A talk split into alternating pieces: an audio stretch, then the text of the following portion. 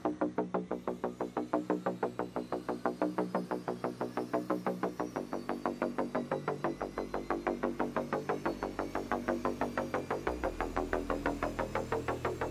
Sejam bem-vindos a mais um Dropando, este podcast de drops diários com informações simples, rápidas e possivelmente inúteis, tiradas da minha mente. Aqui quem fala é o Lucas Comics, muito obrigado pela sua presença e estamos aqui hoje, dia 29 de dezembro de 2020, para conversar a respeito dos blogs.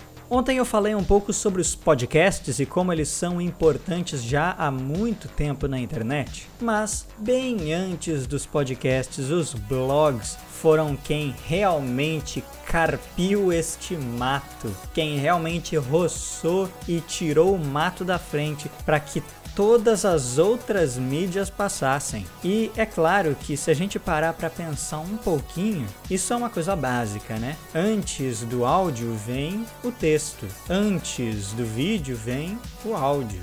Muito tempo atrás a internet era só texto. Os e-mails, depois os sites com aquelas páginas enormes de texto. Então, nesta época, quando as pessoas passaram a poder escrever e publicar o seu próprio conteúdo na internet, muita gente surgiu dali escrevendo coisas incríveis ou coisas tão básicas e sem graça, mas que já era algo muito incrível na época, porque permitia que uma pessoa comum publicasse para qualquer pessoa do mundo ler. Isso já era um grande avanço.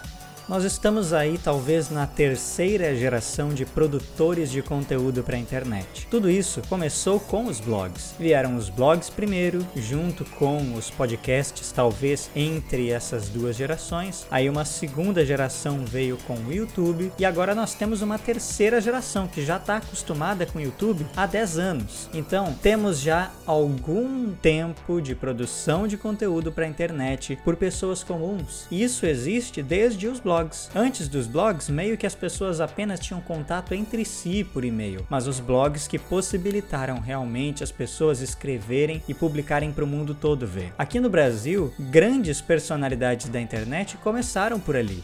O Jovem Nerd, que tem o famoso Nerdcast, começou com um blog lá no início dos anos 2000. O Cid do Não Salvo, que hoje é um streamer e youtuber famosíssimo, engraçadíssimo, ele também começou com um blog de humor há muitos anos atrás, 20 anos atrás. O Hugo Gloss, que comenta sobre os famosos, tinha um blog sobre isso. E a Marimun, que foi da MTV por anos e que hoje continua sendo famosa na internet, começou com fotologs.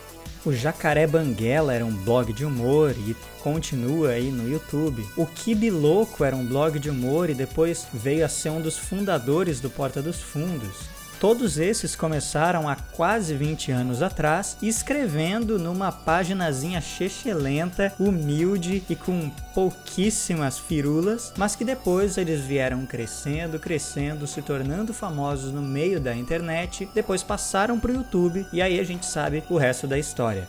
Eu sou meio dinossauro da internet. Estou inserido nesse meio há muito tempo, pelo menos uns 15 anos que eu uso a internet com frequência praticamente diária. Então eu presenciei isso acontecendo. Isso quer dizer que eu via esses blogueiros aparecendo na TV, fazendo seus canais do YouTube, ganhando reconhecimento, principalmente porque eu acompanhava na época a MTV e muitas pessoas que passaram pela MTV, que foram VJs da MTV, eram anteriormente blogueiros pessoas que escreviam em seus blogs sobre moda, sobre música, sobre cultura pop ou sobre coisas diversas, mas que ficaram relevantes no meio da internet e aí saltaram para fora disso. Hoje, ninguém precisa saltar para fora da internet porque tudo gira em torno dela.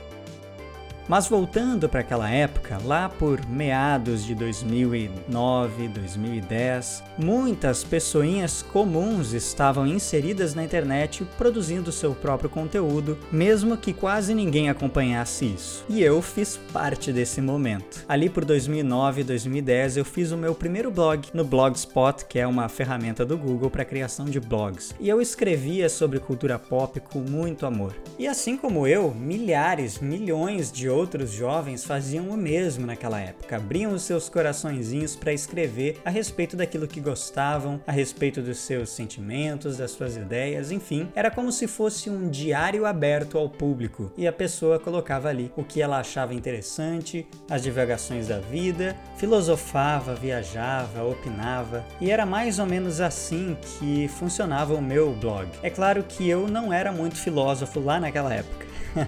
Quem me conhece hoje sabe bem como às vezes eu divago ou eu falo sobre coisas muito profundas ou coisas muito viajadas. Porém, lá naquela época eu falava mais a respeito de cultura pop mesmo, de modo geral. Amava cinema, amava cultura pop e queria me aprofundar naquilo, entender da onde que veio aquilo tudo, entender como que aquele meio funcionava. Então foi uma época que eu pesquisei muito sobre cinema, que eu tive paciência para assistir filmes em preto e branco e que eu acabei adquirindo gosto por aquilo. Porém, eu escrevia bem mal, sinceramente, e acabei excluindo aquele blog. Ele não está mais disponível, não tem como achar ele na internet, porque ele já sumiu há muito tempo. Eu lembro que eu gostava muito, por exemplo, de Tim Burton, e aí eu escrevi vários artigos que eu chamava de artigos ou sei lá, colunas sobre os filmes do Tim Burton e principalmente sobre aquela estética gótica bizarra que ele gosta muito de colocar em todos os filmes dele. Lembro também também de escrever um texto sobre como os críticos de cinema estavam ficando chatos. Coitadinho de mim, né? Eu nunca percebi que na verdade críticos de cinema sempre foram chatos. Mas a minha decepção na época é que com certeza alguém meteu o pau num filme que eu tava gostando, só que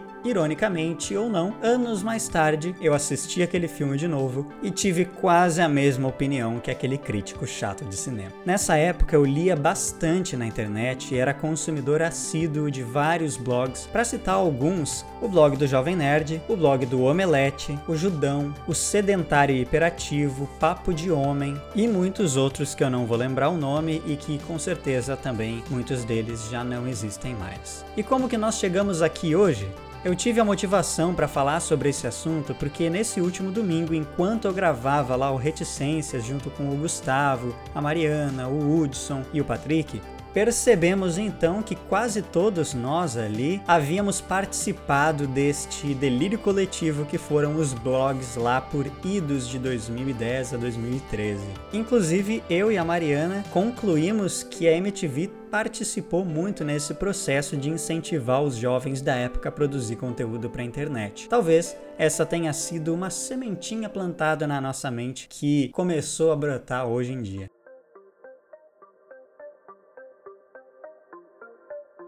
Mas vamos ficando por aqui então. O objetivo hoje era ser um pouco mais rápido neste drop, já que os últimos drops não foram tão drops assim. Os programas dos últimos dias foram bem longos, então o objetivo hoje era ser mais breve mesmo. Muito obrigado pela sua atenção e até amanhã.